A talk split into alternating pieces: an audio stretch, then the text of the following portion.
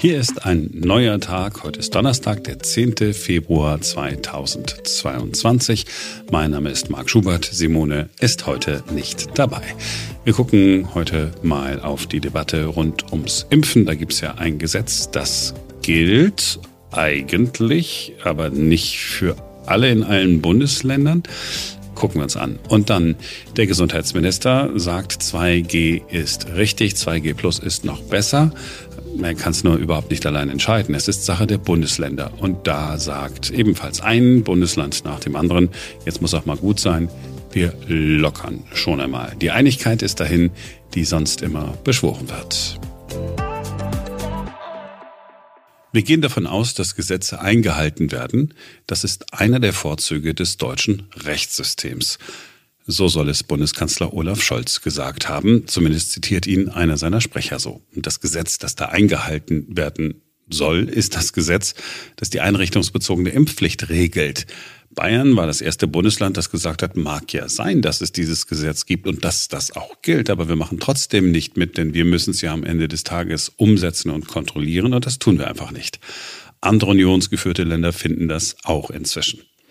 Im Deutschlandfunk war der SPD-Gesundheitspolitiker Christos Pantazis außer sich. Hier ist ein Auszug aus dem Gespräch mit Moderator Dirk Müller in den Informationen am Mittag. Dirk Müller hat nach den Einzelheiten des Gesetzes gefragt. Also ich weiß, Herr Müller, nicht, was diese Debatte jetzt soll. Nein, ich, ich frage Sie dabei, was sind die Fragen, die gestellt die werden? Umsetzung, die Umsetzung obliegt der Länder. Und ich empfehle den Ländern, das Angebot des Bundesministeriums und des Bundesministers anzunehmen und entsprechend diese Debatten entsprechend zu klären. Es ist doch jetzt nicht an der Seite, dass jetzt ein Bundestagsabgeordneter Ihnen mitteilt, wie die Sache umgesetzt wird. Aber das ist doch die entscheidende Frage. Das sind, das sind doch entscheidende Fragen, Herr Pantazis, die sich jeder, die sich jeder, die sich jeder fragt. Ja, Sie machen ein Gesetz, welche Konsequenzen hat es? Herr Müller, die Antwort Bitte. auf solch eine Frage kann doch nicht sein, dass die Antwort lautet, wir setzen das Gesetz aus, sondern es geht darum, dass man die, die Fragen der Operationalisierung klärt. Ich frage mich, warum das nicht vorher passiert ist. Wissen Sie, warum das nicht? Das frage ich mich auch bei den Ministerpräsidenten, die schon seit, dem, seit Mitte Dezember wissen, dass das Gesetz in Kraft gesetzt wurde. Aber das heißt, Sie haben ein äh, Gesetz beschlossen und wissen nicht, wie es umgesetzt wird. Das stimmt doch gar nicht. Das habe ich noch gesagt. Stufen, das ist das Stufenverfahren, das im Gesetz vorgeschrieben ist. Also da ist tatsächlich jemand fassungslos. Er sagt es nicht nur, man hört es ihm an jeder Stelle wirklich an. Das ganze Interview gibt es in der Mediathek des Deutschlandfunks. So. Das ist ein Hickhack, das wir da zwischen Bund und Ländern erleben. Von außen ist total schwierig zu beurteilen, ob das Gesetz nun gut gemacht ist, schlecht gemacht oder mittelmäßig gemacht ist. Es ist nun mal ein Gesetz. Und die Bundesländer haben für dieses Gesetz gestimmt im Bundesrat. Es soll geregelt werden, dass alle Menschen, zum Beispiel die in einem Pflegeheim arbeiten, geimpft sein müssen. Aber das kriegen wir offensichtlich nicht hin. Es ist schon, äh, ja, freundlich gesagt, erstaunlich, sich das anzusehen. Jetzt mal unabhängig von den Inhalten, des, also den konkreten Inhalten dieses Gesetzes. In aller Öffentlichkeit zerlegt man sich wieder gegenseitig. Das Bild, das die Politik abgibt, ist einfach nur traurig, enttäuschend, kaum zu ertragen man möchte, man möchte, also ich möchte ja schon kaum drüber sprechen. Ich möchte es auch gar nicht im Fernsehen sehen. Ich möchte es nicht im Radio hören. Warum soll irgendein Mensch da draußen glauben, dass irgendeine Entscheidung vernünftig ist, wenn einfach so verabschiedete Gesetze nicht umgesetzt werden müssen? Es hat ein bisschen was, ich weiß, das sagt man sehr, sehr schnell, von Bananenrepublik. Wenn das schief läuft und ein Gesetz nicht zur Anwendung kommt, weil ein Fehler gemacht worden ist, ist ja völlig in Ordnung. Aber wenn dann einige einfach sagen, nee, ich glaube, das ist ein bisschen zu problematisch, da gibt es noch offene Fragen, wir setzen es mal nicht um. Hm, schwierig. So, Einigkeit von Bund und Ländern. Ja, das ist das, was wir immer wieder hören seit Beginn der Pandemie.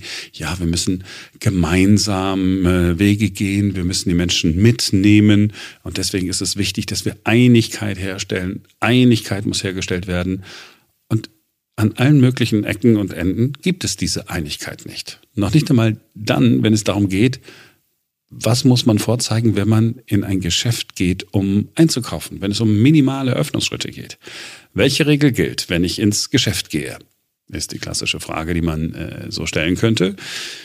Lässt sich nur beantworten mit der Gegenfrage, wo genau möchtest du ins Geschäft gehen? Die einen machen es so, die anderen machen es so. Wäre ja auch äh, völlig in Ordnung, wenn man jetzt sagen könnte, naja, die haben ja völlig unterschiedliche Voraussetzungen. In einem Bundesland muss es vielleicht noch strengere Vorschriften geben als in dem anderen. Aber die ganze Absurdität zeigt sich in Berlin und in Brandenburg. Also da ist es so, wenn ich mich jetzt in die S-Bahn setze, Da trage ich dann natürlich eine Maske. Dann bin ich so in etwa 15 Minuten in Potsdam. Da kann ich dann einfach ins Geschäft gehen. Niemand muss mich nach meinem Impfausweis fragen, weil dort die 2G-Regel im Einzelhandel nicht mehr gilt. Also ich kann als ungeimpfter ins Geschäft gehen. Steige ich jetzt aber aus der S-Bahn zwei Stationen früher aus, dann bin ich auf Berliner Stadtgebiet und dann darf ich als ungeimpfter nicht ins Geschäft gehen. So, wird das jetzt dazu führen, dass Menschen sagen, ja, ich glaube, diese Regelungen sind wirklich sinnvoll? Vermutlich nicht. Äh, mir hat ein Freund geschrieben, äh, der gesagt hat, es ist sowieso kaum noch nachzuvollziehen. Warum reicht in einem Supermarkt eine medizinische Maske, aber an anderer Stelle dann auf einmal nicht mehr? Wir haben also jetzt in den letzten Tagen und erleben das wahrscheinlich auch noch ein paar Tage, das erlebt, was wir in dieser Pandemie immer wieder gesehen haben. Alles geht durcheinander, es läuft aus dem Ruder. Die einen machen es so, die anderen machen es so. Die Begründungen, die jeder Einzelne für sich hat, klingen im ersten Moment plausibel. Wenn man aber beide Begründungen zusammenhört, weiß man einfach nicht mehr, was man glauben soll, was wirklich entscheidend ist. Wann wird welche Regelung gelockert? Darum soll es in der kommenden Woche bei dem Bund-Länder-Treffen gehen, der berühmten Ministerpräsidentenkonferenz. Das ist diese Konferenz, die es eigentlich gar nicht geben müsste. Also das ist jetzt nicht so wie äh, der Bundestag oder der Bundesrat. Eigentlich ist das nur ein informelles Treffen. Aber da setzt man sich dann zusammen und da geht es immer darum, Einigkeit, Geschlossenheit, gemeinsame Regeln, gemeinsam aus der Pandemie heraus, gemeinsam die nächsten Schritte gehen.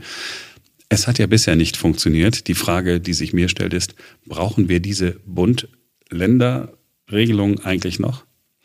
Und wenn, während ich das so erzähle, es wundert mich sehr, mit welcher Gelassenheit der Sprecher des Handelsverbandes Berlin-Brandenburg dieses Hickhack erträgt. Es ist Nils Busch-Petersen. Ich habe mit ihm am Nachmittag gesprochen. Einen wunderschönen guten Tag. Dieses ganze Hickhack 2G, 2G plus 3G, ich, ich, ich verstehe es langsam wirklich nicht mehr. Sie denn noch? Ja, äh, man kann es verstehen, wenn man tief in der Materie steckt. Es ist aber sicherlich gerade für unsere Kundinnen und Kunden, für die Gesamtbevölkerung immer schwerer, sich im Dschungel der verschiedenen Bestimmungen zurechtzufinden. Äh, manche mögen wirklich sinnvoll gewesen sein, manche waren sicherlich Irrtümer. Das werden wir alles hinterher genau auszuwerten haben, gemeinsam mit, ähm, mit dem Staat. Aber es ist äh, sehr, sehr schwierig, jetzt vor allem in der Phase, in der es darum geht, langsam in eine gewisse Normalität umzuschwenken. Sie sagen langsam in eine gewisse Normalität. Das eine oder andere Bundesland ist relativ schnell unterwegs. Und Berlin, ja, da weiß man nicht genau. Irgendwann mal. Ja, wir bedauern schon, dass es äh, nicht gelungen ist, einheitlich in Berlin-Brandenburg zumindest 2G im Handel äh, jetzt mutig in einem Schritt zu streichen. Ähm, wir hoffen sehr darauf, dass dann, wie avisiert, nächste Woche Berlin diesen Schritt nachvollziehen kann. Ähm, es ist überfällig. 2G äh, hat in Museen, ähm, in bestimmten Kultureinrichtungen und im Handel nachweislich überhaupt keinen Einfluss aufs Infektionsgeschehen gehabt. Das sehen wir jetzt vor allen Dingen, wo ja äh, etliche Länder schon ohne 2G äh, operieren und durchaus keine anderen Verläufe haben als bei uns. und insoweit gehört das zügig abgeschafft. Wenn Ihre Mitglieder die Politik so verfolgen, sind die äh, wütend, sauer, verzweifelt oder sagen die, ja komm, ich, ich weiß auch nicht mehr? Die Bandbreite der Reaktion unserer Mitglieder in den letzten zwei Jahren äh, erfasst genau alles, was Sie eben gesagt haben. Es gibt die, die stoisch weitermachen, es gibt die, die völlig verzweifelt sind, gerade beim Blick in ihre äh, Bilanzen, in ihre ähm, Auswertungen der Geschäfte. Es gibt die, die wirklich wütend und zornig sind und wir müssen versuchen, äh, sie alle sozusagen unter einem Hut zu halten in unserem freiwilligen Zusammenschluss und trotzdem maßvoll aber nicht äh, speicherleckerisch und kritiklos äh, mit der Politik die Gespräche zu führen, die notwendig sind. Wir kriegen ja keine Ergebnisse, wenn wir uns nur gegenseitig vollschimpfen. Wir kriegen nur Ergebnisse, mit denen die gewählt, legitimiert sind, äh, Maßnahmen zu ergreifen, wenn wir Argumente austauschen. Wir haben gute Argumente. Wir sehen, dass sie zunehmend Gehör finden, siehe Brandenburg und ich hoffe dann auch nächste Woche in Berlin. Es ist ja in der Tat so, dass der normale Mensch die Regeln, äh, wir haben ja gerade darüber gesprochen, nicht so richtig versteht. In einem Supermarkt kann ich in dem einen oder anderen Bundesland mit einer ganz normalen medizinischen Maske unterwegs sein. Gehe ich danach in das Bastelgeschäft, um mir einen Stift zu kaufen, muss ich rein theoretisch die FFP2-Maske tragen. Jetzt mal ich, ich weiß, wir alle hatten mal die Situation, dass wir gesagt haben, es ist wichtig, äh, tatsächlich jetzt Abstand zu wahren und äh, übervorsichtig zu sein. Aber nach all dem, was wir in den letzten Monaten erlebt haben, wäre es dann nicht vernünftig zu sagen, Leute, guckt mal nach Dänemark, guckt mal nach Schweden? Äh, sicher, dafür gibt es auch bei uns äh, bestimmt äh, große Kreise, die das genauso sehen. Wobei ich eben im Falle der Maske selber sage, da ist nun sicherlich erwiesen, dass es bei ähm, hochansteckenden Krankheiten generell äh, so unangenehm es ist, ich kaufe auch nicht gerne mit dem Teil vor der Nase ein, aber es ist etwas, dessen Sinnfälligkeit eben äh, epidemiologisch im Gegensatz zu 2G erwiesen ist. Und äh, wir werden uns darauf einrichten, ab heute in Brandenburg, wahrscheinlich ab nächste Woche in Berlin, dass dann Kundinnen und Kunden generell wieder die Masken des höheren Standards tragen. Beschäftigte mindestens eine OP-Maske, was sich daraus erklärt, dass die teilweise auch wirklich hart körperlich arbeiten und dass eine ganze Schicht einfach nicht zumutbar wäre. Aber mindestens OP-Maske und vor allen Dingen für die Kundschaft die FFP2-Maske, das wird uns, ich fürchte, noch länger begleiten, aber auch begleiten müssen. Es ist jedenfalls vermittelbarer, die Frage der Maske, als ähm, generelle 2G-Maßnahmen, die ja eigentlich eher Versuch waren, äh, Ungeimpfte zu erziehen. Und das hat nicht geklappt. Jetzt waren wir ähm, ein bisschen auf der emotionalen Ebene zu Beginn unseres Gesprächs. Hm. Ich würde gerne einmal noch auf die faktische Ebene gucken. Wie sehr hat denn ja diese Omikron-Welle, die 2G-Regelungen, die damit verbunden waren, dem Einzelhandel geschadet? Also 2G hat eindeutig nochmal äh, auf ohnehin ein schlechtes Geschäftsjahr ein ganz schlechtes Ende gesetzt. Ist ja Ende November eingeführt worden. Die Umsätze brachen nochmals ein, teilweise im zweistelligen Bereich unter das ohnehin schon schwache Maß im stationären Handel. Ähm, die Schäden sind mit Sicherheit immens. Ähm, die Schäden sind vor allen Dingen auch struktureller Natur, nach meiner Überzeugung. Wir werden Jahre brauchen, bis Handel wieder äh, lebendig ist in den Innenstädten. Und mit Sicherheit wird er nicht wieder den Stellenwert erreichen, der stationäre Handel in den Städten, den er vor der Pandemie hatte. Ähm, und gerade die 2G-Maßnahmen, wir können das ganz gut ablesen. Da, wo sie jetzt abgeschafft werden, dann gehen die Umsätze wenigstens um 10 bis 15 Prozent wieder nach oben. Und damit gerutschen mehr Unternehmen in einen Bereich, in dem sie wenigstens die Chance haben, bei insgesamt angespannter Umsatzlage zu überleben. Das ist das Entscheidende. Wir werden Firmen verlieren. Das Eigenkapital war im ersten Winter aufgebraucht. Die Verlängerung dieser ganzen Maßnahmen äh, hat das ihrige dazu beigetragen, dass viele Unternehmen einfach am Ende sind. Sie haben kein Eigenkapital mehr. Sie haben teilweise ihre private Altersversorgung aufgelöst, unsere Kaufleute, um ihre Firma irgendwie durch den Winter zu bringen. Das können sich vielleicht manche, die die Entscheidung warm, trocken am Schreibtisch fällen und sichere Bezüge und Pensionen haben, gar nicht vorstellen. Sie haben einen Blick in die etwas weitere Zukunft auch so nebenbei äh, geworfen. Wir werden tatsächlich möglicherweise beschleunigt oder auch ausgelöst durch das, was wir in den vergangenen zwei Jahren erlebt haben, uns damit anfreunden müssen, dass unsere Innenstädte vielleicht in Zukunft ganz anders aussehen. Ganz anders. Das ist natürlich auch gleichzeitig eine Chance zur Gestaltung. Teilweise fallende Mieten in den Toplagen ergeben neue Möglichkeiten auch für Einzelhändler, sich vielleicht an einen besseren Standort zu wagen, der bisher nicht bezahlbar war. Wir müssen jetzt sehen, dass wir mit dem, was unsere regierende Bürgermeisterin mit äh, Neustart oder Restart verbindet, dass wir dort aktiv zusammen mit allen Akteuren uns nicht nur um den Handel kümmern, nicht immer nur auf sich gucken, sondern um den gesamten Bereich der urbanen Wirtschaft, der urbanen Dienstleister, derer nämlich, die die Innenstädte Städte lebendig machen. Kultur, Hotellerie, Gastronomie, Handel, Veranstalter. Genau die haben die Hauptlast jetzt wirtschaftlich getragen. Die sind immer dann in Geiselhaft genommen worden, wenn man sich äh, an andere Bereiche sowieso nicht rangetraut hat. Ähm, das muss nicht nur ein Ende haben. Auf die gilt es jetzt das besondere Augenmerk zu richten. Da gibt es klare Aussagen äh, der Senatswirtschaftsverwaltung in Berlin, aber auch in Brandenburg und unserer beiden Regierungschefs, dass sie das wirklich auch so sehen.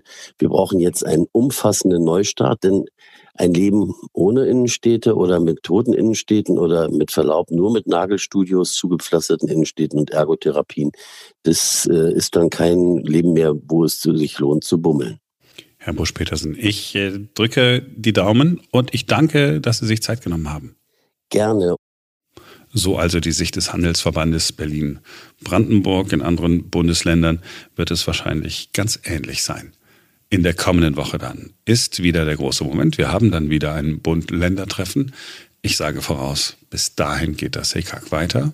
Und ich traue mich nicht zu sagen, dass es mit dem Bund-Länder-Treffen zu Ende ist. Das war's für heute. Wir wünschen euch einen schönen Tag. Wir sind morgen wieder für euch da, denn dann ist wieder ein neuer Tag.